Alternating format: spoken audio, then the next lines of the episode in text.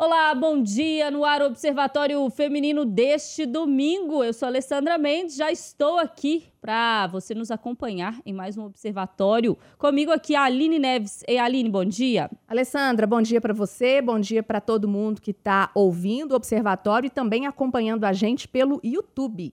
Pois é, gente, vocês que estão aí ouvindo e acompanhando sabem, a gente está em novembro, é o penúltimo mês do ano, o ano está acabando, né? Passou rápido em alguns meses passaram mais rápidos, outros passaram ali mais lentamente, mas o fato é que a gente está chegando aí no fim do ano e novembro é o mês dedicado à causa da prematuridade. É considerado um bebê prematuro aquela criança que nasce antes de completar 37 semanas de gestação. Nesse ano, a campanha chamada Novembro Roxo tem o seguinte tema: pequenas ações, grande impacto, contato pele a pele imediato para todos os bebês em todos os lugares. O Brasil, para a gente dar um panorama de que situação que a gente está, é o décimo país no ranking mundial de nascimentos prematuros. Aqui, cerca de 340 mil bebês nascem antes de completar 37 semanas todos os anos. E mesmo com todo o acompanhamento, o bebê pode sim nascer antes da hora. O Novembro Roxo existe então para isso, para conscientizar, orientar as pessoas sobre a importância da estimulação precoce e do acompanhamento desse bebê também ao longo da vida. O que, que será que uma mãe nessa situação pensa? O que, que ela passa? O que, que ela sente quando chega na hora do parto, hein? Aqui no Observatório Feminino a gente recebe a Larissa Cury Soares de Moura Mota, que é servidora pública e também influenciadora digital no arroba BH Comidaria. Ela tem três filhos a Sofia, que nasceu com 36 semanas e 5 dias, hoje já está com 4 anos e meio, a Luísa, de 2 anos e meio, e o Theo, que nasceu com 35 semanas e 4 dias e hoje tem um mês. Ou seja, Larissa, dois prematuros? Bom dia para você. Dois prematuros, bom dia, tudo bem? Tudo bom. A Larissa vai contar para a gente um pouquinho da experiência dela. E a gente está também recebendo aqui no Observatório a doutora Larissa Volpini, que é ginecologista e obstetra, membro da atual diretoria da Sojimig, a Associação de Ginecologistas e Obstetras aqui de Minas, membro também da equipe de alto risco obstétrico do Hospital Mater Dei, coordenadora da maternidade do Hospital Risoleta Neves e professora da Faculdade de Ciências Médicas de Minas, mãe também de dois prematuros. Não sei como é que cabe bastante coisa no seu currículo aqui não, hein, doutora? Bom dia. Bom dia, tudo jóia? Tudo bem. Vamos começar falando um pouquinho é, com a Larissa servidora pública. Larissa, conta pra gente aqui um pouquinho da sua experiência, assim. Você já tinha tido um prematuro? Como é que, é, como é que foi a sua primeira experiência? O que, que você sentiu no momento que chegou a hora, né, de, de nascer e você pensou, mas não tem 40 semanas. Como é que foi esse momento? É, bom, a Sofia, é, que é a minha primeira filha, foi a primeira prematura, foi com 36 semanas e 5 dias. Então, assim, na época eu não, eu não tinha hum. muita noção do do que aconteceria com o bebê se nascesse muito prematuro ou menos prematuro. Eu sabia que eu queria chegar ao máximo possível na gestação.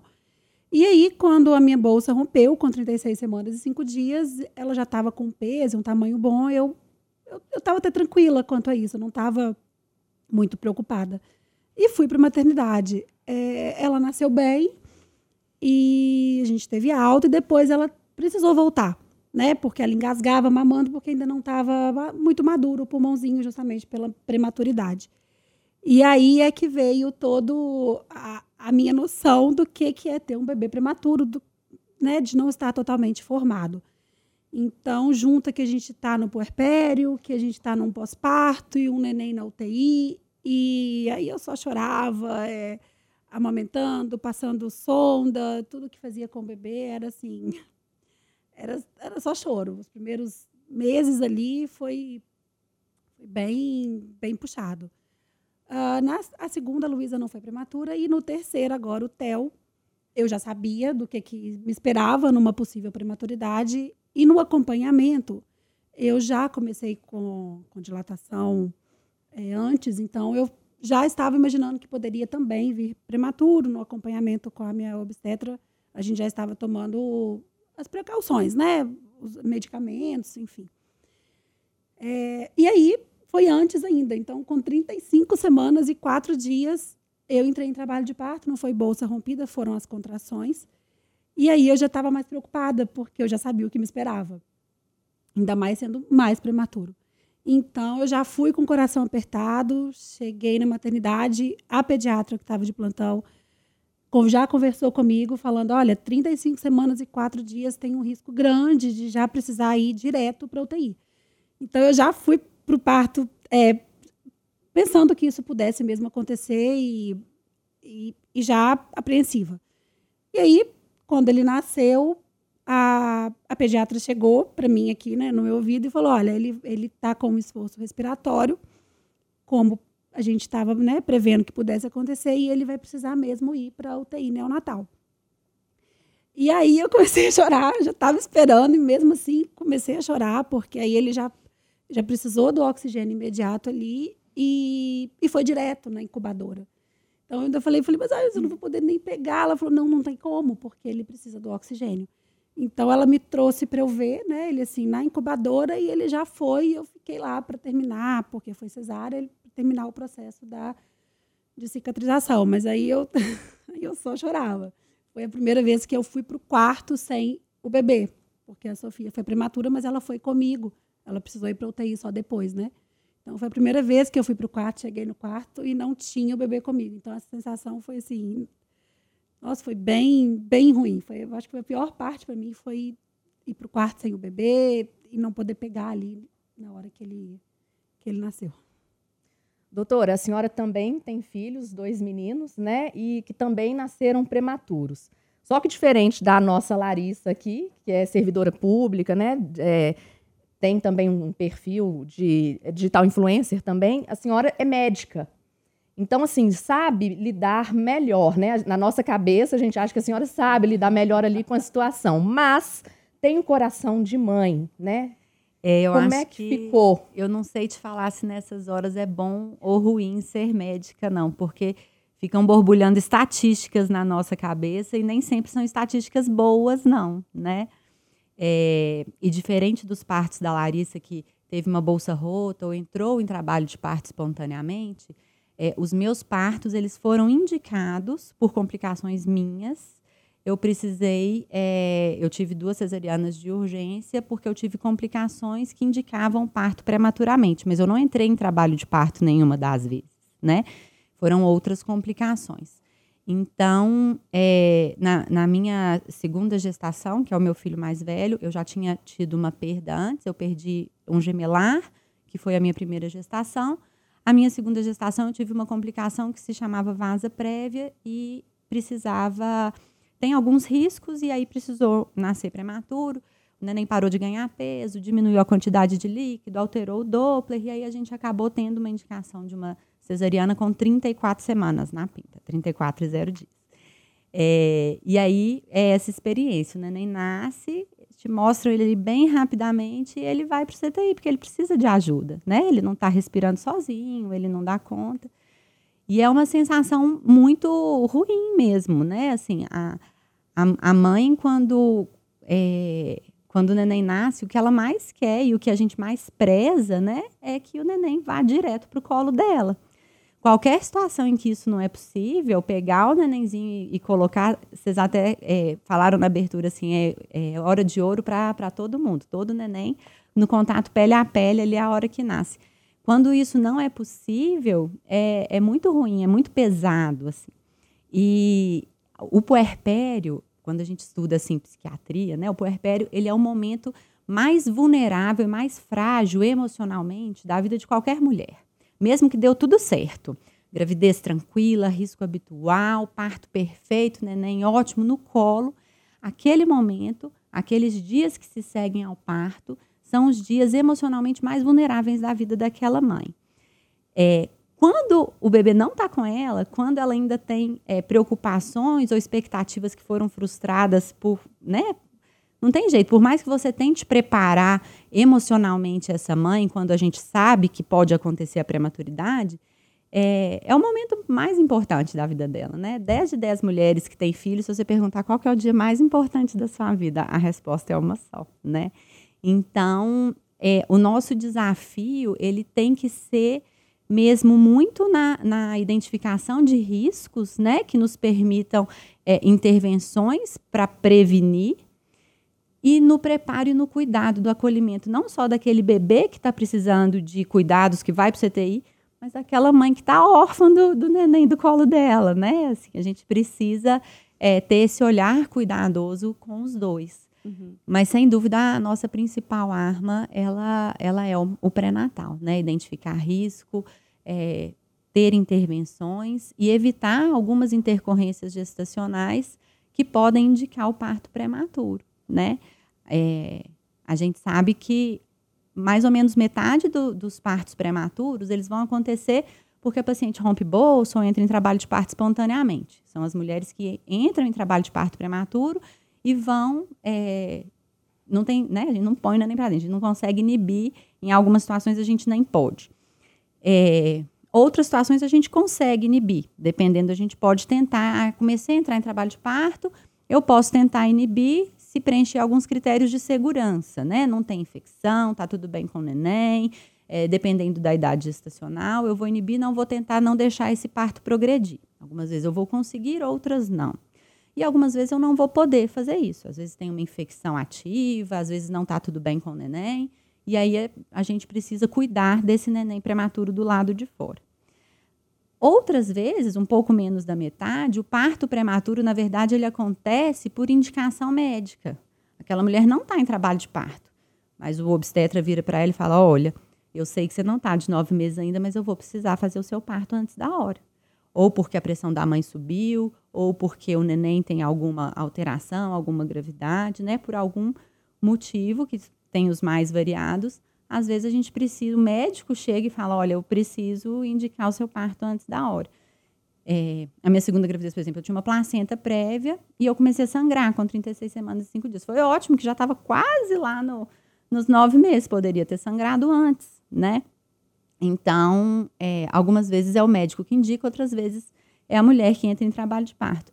Nas duas situações, a gente tem possibilidade de tentar prevenir, tanto a intercorrência médica, que pode indicar, óbvio que não são todas as situações que são preveníveis, mas, por exemplo, é, uma pré-eclâmpsia, eu consigo identificar pacientes que têm fatores de risco, entrar com a medicação que previne uma paciente, a Larissa, já tinha um parto prematuro. Com certeza, ela usou medicação, né? Usou progesterona vaginal para poder diminuir o risco de outro parto prematuro.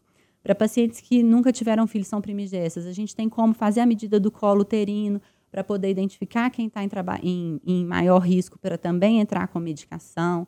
Né? A gente tem como é, ter algumas medidas de identificação de grupos de risco, de identificação de fatores de risco que a gente tem como intervir. E aí, nos casos que a gente não tem como intervir, é, nos resta o acolhimento dos dois, né? Do neném e da mãe. É, o, o doutora, você falando do puerpério, e aí eu fiquei pensando no caso da Larissa, que está aqui com a gente também, né? Como é que foi, Larissa, esse, esse período que é o mais delicado da mulher, né? Depois que, que gestou, enfim, que tem toda a questão ligada à gravidez, né? Tudo que envolve ali. Você já tinha passado por um, um parto prematuro, você estava, enfim, passando por uma outra situação do tipo. Como é que foi o seu puerpério? Você teve ajuda? Você conseguiu acompanhamento? É, você já tinha uma rede de apoio? Porque tudo isso deve ser importante. Sim, é, é bem importante. É, no meu primeiro, o meu puerpério foi mais difícil. Eu acho que por eu não esperar o que viria também, né? E a gente foi para UTI. É, e a UTI que a gente estava, a gente ficava junto, que foi no, no, na unidade da Contona, a gente ficou junto com, com, com a Sofia. Então eu estava também operada, porque foi, foi cesárea, depois eu tive um parto normal e depois cesárea de novo. Então, no primeiro que foi cesárea, eu ali recém-operada e dormindo naquelas poltronas, né, de de UTI, de acompanhante ali, que eu era acompanhante da Sofia. Eu não estava no, no quarto de pós-parto, porque não foi no imediato. A gente foi para casa, depois voltou para UTI. Então, eu ali com dores, e dormindo desconfortável, com dificuldade para amamentar, porque feriu. Então, tudo isso eu vivi dentro da UTI com ela. Então, foi bem pior, assim, meus pais na época não moravam, moravam no interior, então eles estavam aqui, mas é, vieram para o parto, né? Mas não estavam sempre presentes. Depois acabaram tendo que voltar. Então, o meu pós-parto da Sofia foi foi bem mais difícil, assim. E aí depois, claro, eu entrei com medicamento sim, minha médica, fui né, em médicos para ter esse apoio, esse suporte, porque eu acho que às vezes a gente não dá conta sozinho, né? E, e agora, dessa vez, justamente também por causa de como foi na primeira, é, eu já estava num momento também difícil da minha vida ali, que eu tinha perdido meu pai recente por esse parto de agora. Então, eu já estava em acompanhamento psicológico, com é, psiquiátrico, então eu já estava fazendo uso de alguns medicamentos é, para me estabilizar na gestação e pensando no, num pós-parto, independente de prematuridade ou não, já pensando no meu pós-parto. Então, por mais que seja difícil, foi menos pesado do que foi no da Sofia. Eu consegui lidar melhor um pouco por eu estar, é, eu acho que com essa rede de apoio é, médica e também mais pessoal, porque aí minha mãe já estava aqui, ela já está aqui comigo sempre, sabe? E meu marido também já estava em casa a, a, a, trabalhando remotamente para ficar comigo, porque eu já estava tendo precisar ficar de repouso para evitar nascer mais, né, mais prematuro do que foi. Então eu tive uma rede de apoio geral melhor. Aí eu consegui lidar melhor. Ainda tinham duas crianças em casa que precisavam de mim, né? No, diferente do meu primeiro parto, que eu estava ali envolvida total naquele bebê. Agora não, eu ainda tinha duas em casa que precisavam da minha força em casa também, né? Então, graças a Deus, eu consegui lidar um pouco melhor agora dessa vez. Doutora, lendo sobre prematuros, é, eu vi na internet uma, um caso de uma menininha que nasceu com 20 semanas. 20 semanas, né? É muito, muito pequenininha. E a mãe dela falando na entrevista que o fundamental para ela foi aquele contato pele a pele, que é o tema até do Novembro Roxo desse ano, né? Pele a pele imediato para todos os bebês. É, é, importante o bebezinho prematuro ele ter esse contato mesmo, ficar né, agarrado, né, parecendo um canguruzinho ali dentro da bolsa, no corpo da mãe, do pai? É muito importante dentro das possibilidades, né?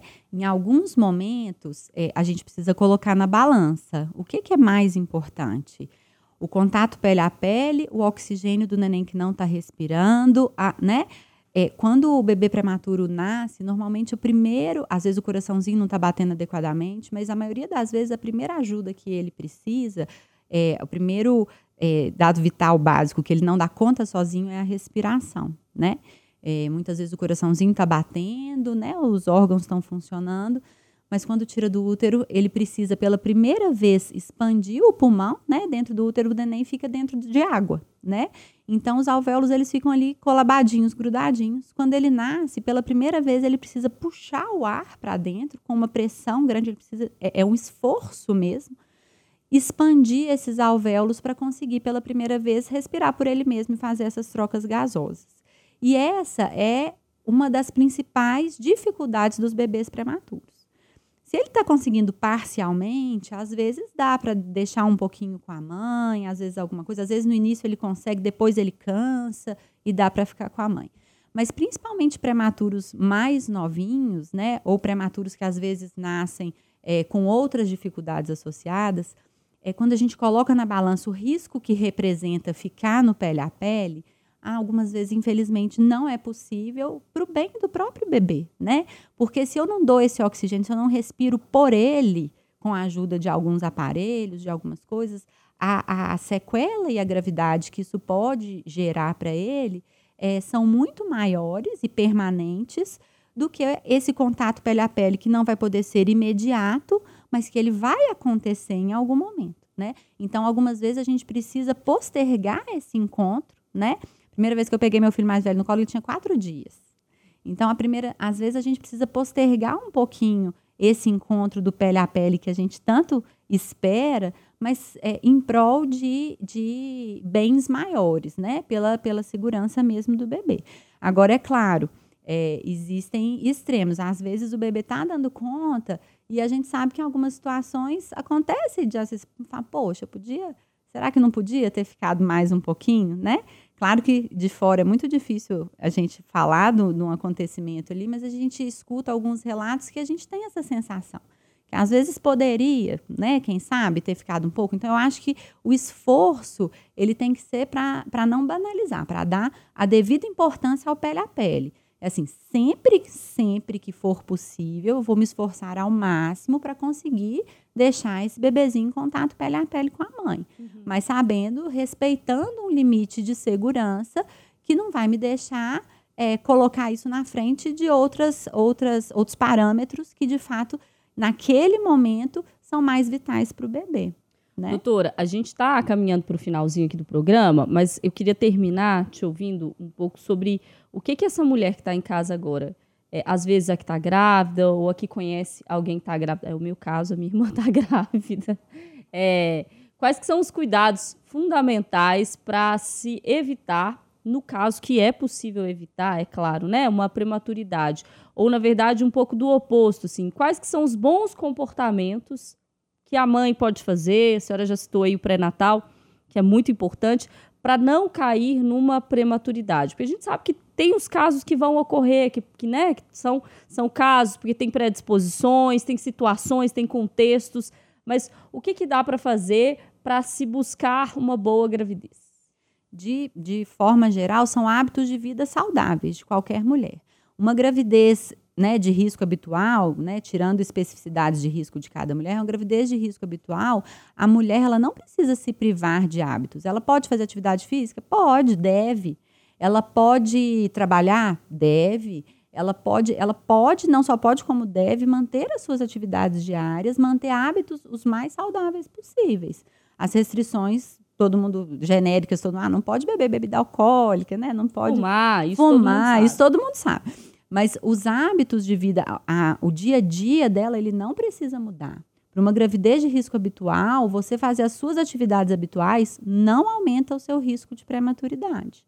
Apenas para algumas pacientes selecionadas, ah, aquela paciente tem colo curto, aquela paciente já teve um parto prematuro. Para algumas pacientes selecionadas, a gente acaba restringindo um excesso de atividade física, a gente entra com medicação, às vezes a gente restringe relação sexual, mas de forma geral, é vida normal.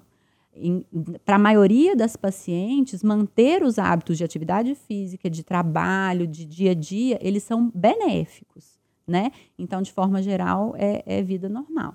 O mais importante é, é, eu vou repetir, é o pré-natal. A gente precisa identificar as pacientes que têm um potencial risco para naquelas que a gente pode, a gente conseguir intervir. Tanto no risco de trabalho de parto espontâneo, quanto no risco de iatrogenia, do, do médico, de ter uma intercorrência que o médico precise indicar, né? E quando a gente tem um risco de um parto prematuro, cada dia, cada semana faz diferença. É muito diferente um bebê, nem falo 20, porque 20 semanas, na verdade, está abaixo do que a gente considera na literatura a viabilidade fetal, né? É, eu dei uma aula outro dia sobre viabilidade, a gente tem uma zona cinzenta ali que é bem controversa, mas a maioria dos lugares a gente vai falar aí a partir de 23, 24 semanas. É muito diferente, é um prognóstico muito diferente, são sequelas e, e morbimortalidade muito diferente do bebê de 34, 35, como é o nosso caso. Né? A gente tem os prematuros ótimos que vão para casa 100% na maioria das vezes.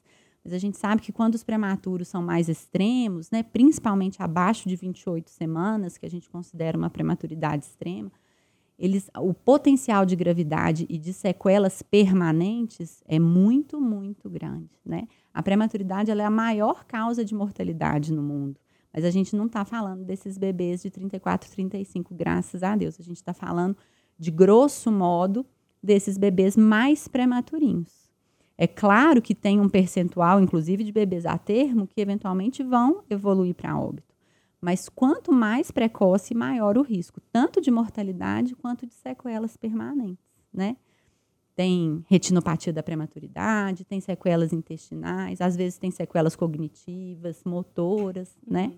Quanto mais extremo, maior o risco.